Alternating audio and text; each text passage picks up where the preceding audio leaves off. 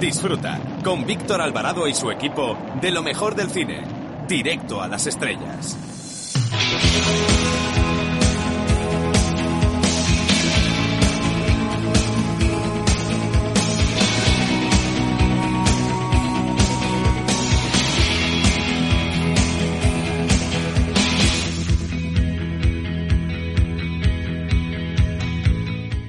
Hola, soy Fernando Tejero y os mando un beso muy fuerte a todos los oyentes de Directo a las Estrellas. Chao, se os quiere, chao.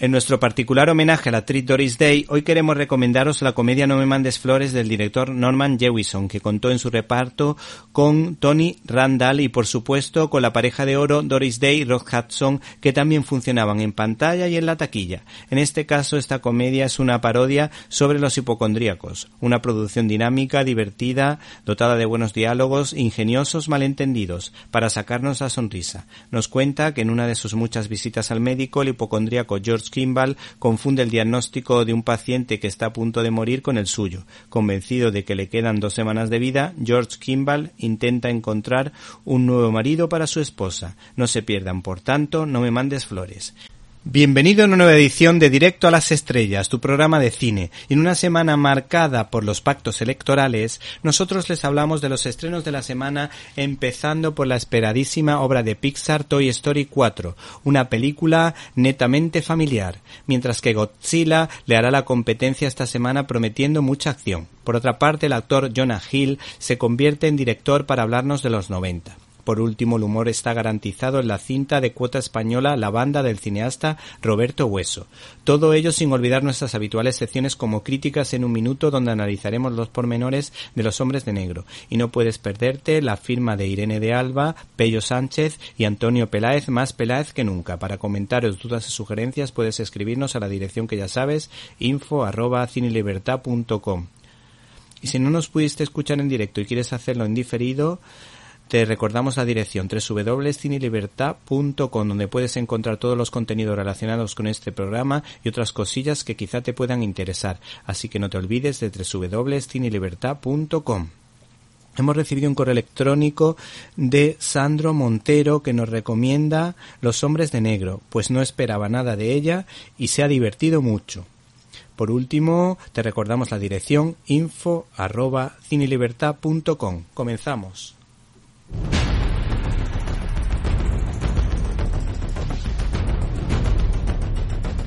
Storyboard.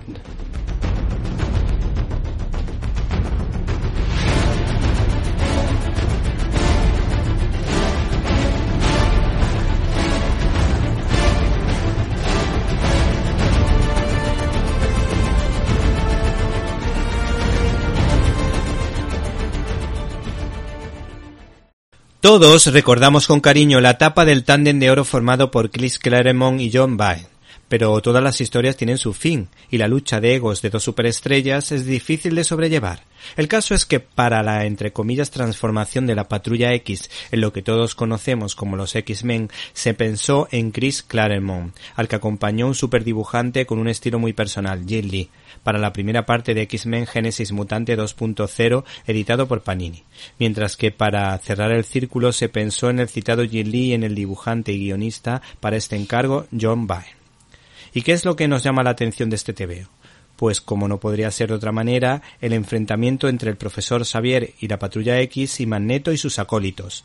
Nos parece coherente la construcción del villano y cómo éste intenta llevarse a su grupo proponiendo un ideal que tiene un inconveniente, ya que para Magneto el fin justifica los medios, lo que choca directamente con el profesor Xavier, una persona que todas las decisiones que toma las hace desde las altas miras y con ética, como mirando a más allá o al más allá de lo evidente. En este caso, el profesor Xavier tendrá que hacer todo lo posible por mantener al grupo unido para defenderse del mal. Y aunque el profesor lo hizo todo lo mejor que pudo, intentando sacar el máximo producto de sus pupilos, existen diferencias que este genio intentará limar para salvar al mundo con su ideal quijotesco. Por cierto, la historia en sí promete acción, mucha acción y buenos diálogos. Hola, me llamo Íñigo Montoya. Tú mataste a mi padre. Prepárate a morir. Estás escuchando directo a las estrellas. Con Víctor Alvarado. Los aficionados al cómic están de suerte porque el dueto formado por Lee Bermejo y Brian Azarello vuelve con una melodía batmaníaca después de habernos maravillado a todos con brillantes historias de superhéroes como Superman por el mañana y Rosat de la colección antes de Watchmen de los citados Lee Bermejo y Brian Azarello.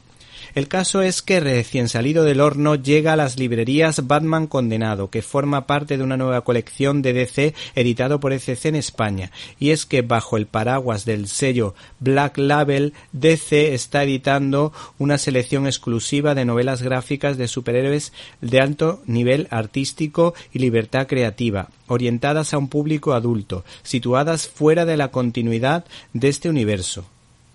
Cambiando de tema, los mencionados autores se desenvuelven como peces en el agua en el género negro, tanto a nivel artístico como de guion, utilizando un lenguaje que recuerda. ¿Te está gustando este episodio? Hazte fan desde el botón Apoyar del podcast de Nivos. Elige tu aportación y podrás escuchar este y el resto de sus episodios extra.